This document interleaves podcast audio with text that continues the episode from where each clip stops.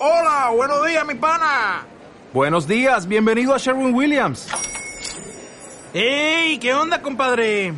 ¿Qué onda? Ya tengo lista la pintura que ordenaste en el ProPlus app. Con más de 6.000 representantes en nuestras tiendas listos para atenderte en tu idioma y beneficios para contratistas que encontrarás en aliadopro.com. En Sherwin Williams somos el aliado del PRO.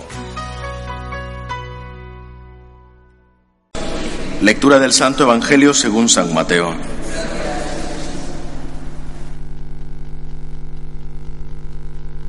En aquel tiempo dijo Jesús a sus apóstoles, Id y a proclamad que el reino de los cielos está cerca.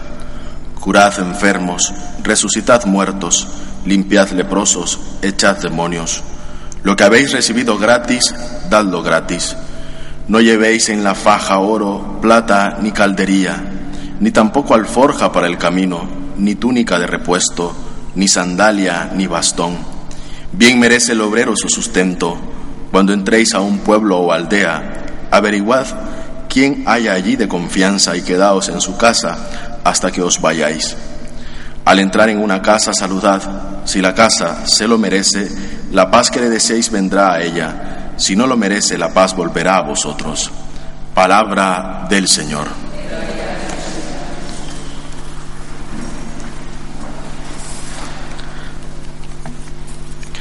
Al celebrar esta memoria de San Bernabé, sabiendo que Bernabé no perteneció al grupo de los doce, Bernabé es elegido poco más después, como lo escuchábamos, en la primera lectura tomada del libro de Hechos de los Apóstoles. Pero si algo se puede eh, reconocer en Bernabé, es que fue él el que introdujo a San Pablo en la comunidad de los creyentes. Podríamos decir que fue aquel que le fue guiando para poder enseñarle un poco lo que era en sí las primeras comunidades. Lo vemos también que él fue el que acompañó en el viaje a San Pablo en Asia. Igual manera, como nos dice también la primera lectura, estos datos que son tan importantes, que fue en Antioquía donde les llamaron cristianos. Y esto está unido verdaderamente a este testimonio que Bernabé da y que hoy todavía en nuestra iglesia sigue teniendo un eco profundo, porque fue el primero que una vez se decide inmiscuirse, incluso adentrarse en la misión, es quien deja todos sus bienes, los vende y los pone al servicio de la misión. Bernabé es eso, lo que a nosotros se nos llama hoy en día una comunidad que está en efervescencia y que hasta el día de hoy podemos contar en la iglesia con grandes diversos carismas, que dentro de la iglesia han florecido. Esto gracias verdaderamente a estos primeros grandes hombres que entregaron toda su vida y lo entregaron todo sin esperar nada a cambio. Cumplieron en sí la palabra de Dios, cumpliéndola de tal manera que la asumieron en su vida como un don tan grande. Y es lo que nos habla el Evangelio el día de hoy. Nos habla de que todo lo que hemos recibido gratis, tenemos que darlo gratis. Esta generosidad en el tema de la misión es una generosidad que se nos abre a sentirnos verdaderamente involucrados, incluso corresponsables de la misión de la Iglesia. La misión de la Iglesia no está basada solo para aquellos que se deciden verdaderamente asumir este compromiso. Nuestro compromiso misionero y, el del discipulado está vinculado a la obligación que tenemos todos a través del bautismo. Somos corresponsables, somos responsables de la misión de la Iglesia, no solo de los que se han consagrado a una determinada misión o a fortalecer con su testimonio la misión de la Iglesia. Todos, en virtud de nuestro bautismo, estamos llamados a la misión. Unos, particularmente, lo hacen desde vuestras casas. Eh, la misión de la familia, por ejemplo. lidiar con las dificultades, con los problemas, es una misión de ser padre. Es una misión sobre todo de poder hacer presente a Jesucristo en esa realidad. La misión laical, que decimos que somos laicos comprometidos dentro de la iglesia. Y entonces, ¿qué pasa con los que no están comprometidos? Todos somos discípulos de Jesús. Todos estamos llamados a anunciar a tiempo y destiempo la palabra de Dios. Todos estamos llamados a crecer en unión con esa palabra de Dios, en ese contacto con la palabra. Vemos estos grandes hombres que lo entregaron todo, confiaron en Jesucristo, confiaron en Jesús no pensando en lo que iba a venir después, sino en la fortaleza y la gracia que les daba el saberse llamados por Cristo, elegidos por Cristo, compartían esa misión de ir y a predicar el Evangelio. Por eso, en nuestra vida tenemos que tener esa efervescencia, esa alegría de sentir que compartimos la misión, que somos discípulos y misioneros de Jesús, que nuestra vida de cristianos no es una vida pasiva, donde solo escuchamos donde solo se nos dice, donde también nos involucramos, donde formamos parte de los diferentes movimientos dentro de la iglesia, donde nos identificamos con un auténtico carisma aprobado por la iglesia.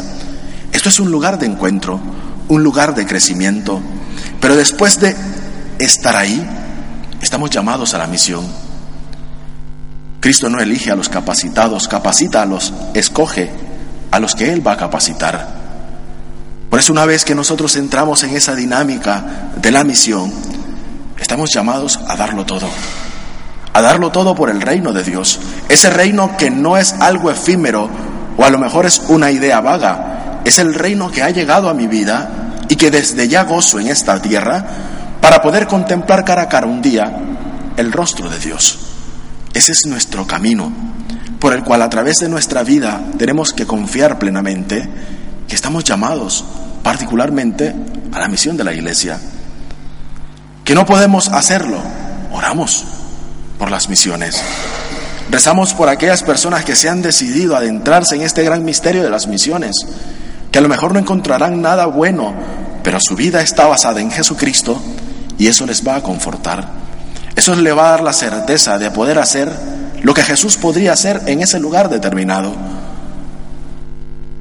Que rezamos, oramos por las misiones, rezamos por aquellos misioneros, por aquellos que están en aquellos lugares.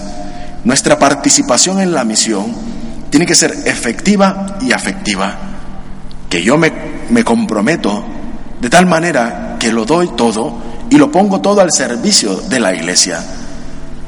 Esta es la misión. Este es el contenido, el contenido de la verdadera misión dentro de la iglesia, que estamos llamados todos todos estamos llamados a compartir esta misión. Uno desde cada de desde sus realidades, desde su lugar donde están, haciendo presente a Jesucristo.